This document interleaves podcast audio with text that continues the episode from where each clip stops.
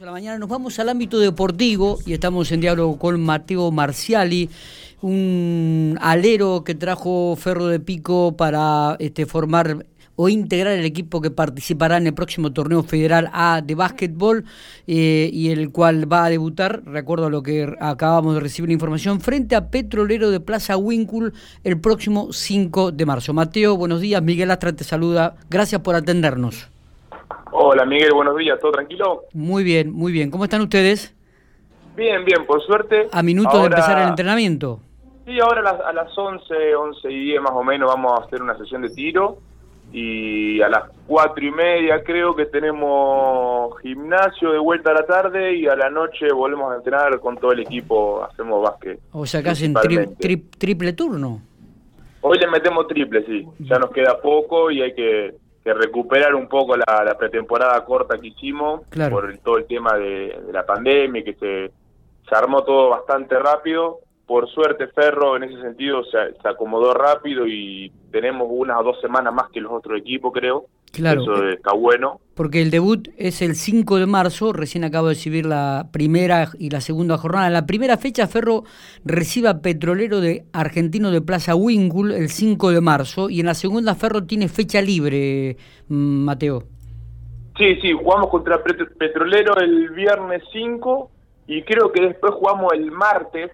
El martes, no sé qué cae, si 9 creo que es eh, contra mm, Pacífico, me parece que es el otro mm. equipo de Neuquén que viene a jugar acá para la provincia de Buenos Aires, para la provincia de La Pampa. Va a ser una zona totalmente diferente esta a la que habitualmente Ferro jugaba con la zona de Cuyo, ¿no? Me parece que esta zona es más fuerte que la anterior, me da la sensación.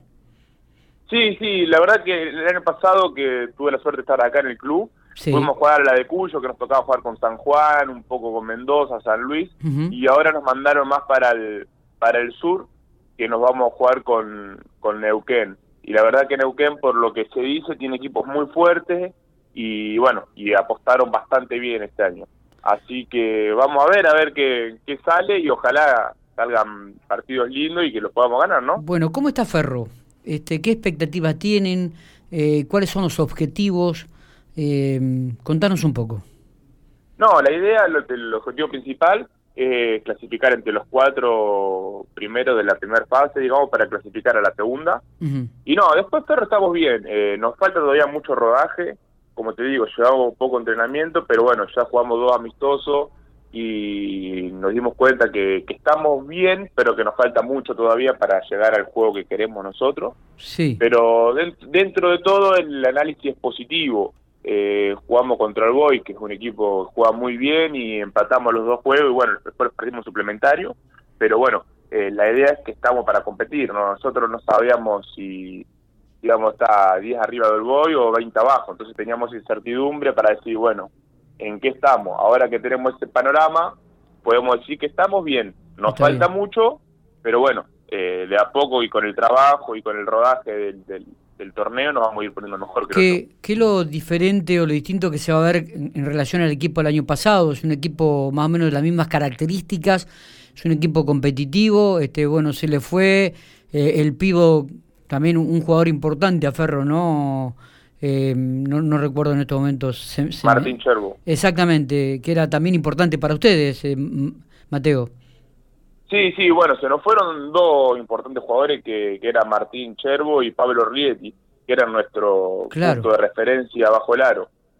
Eh, así que este año el equipo va a ser un equipo que, que va a tratar de defender, eh, agresivo arriba y tratar de correr y hacer un, juego dinámico. Somos todos, no tenemos ningún alto de 2'10, el más alto es Manu Navarro, un chico de, de Río Negro que debe medir 2 metros y después somos todos medio medio parecidos, todos medio peticitos.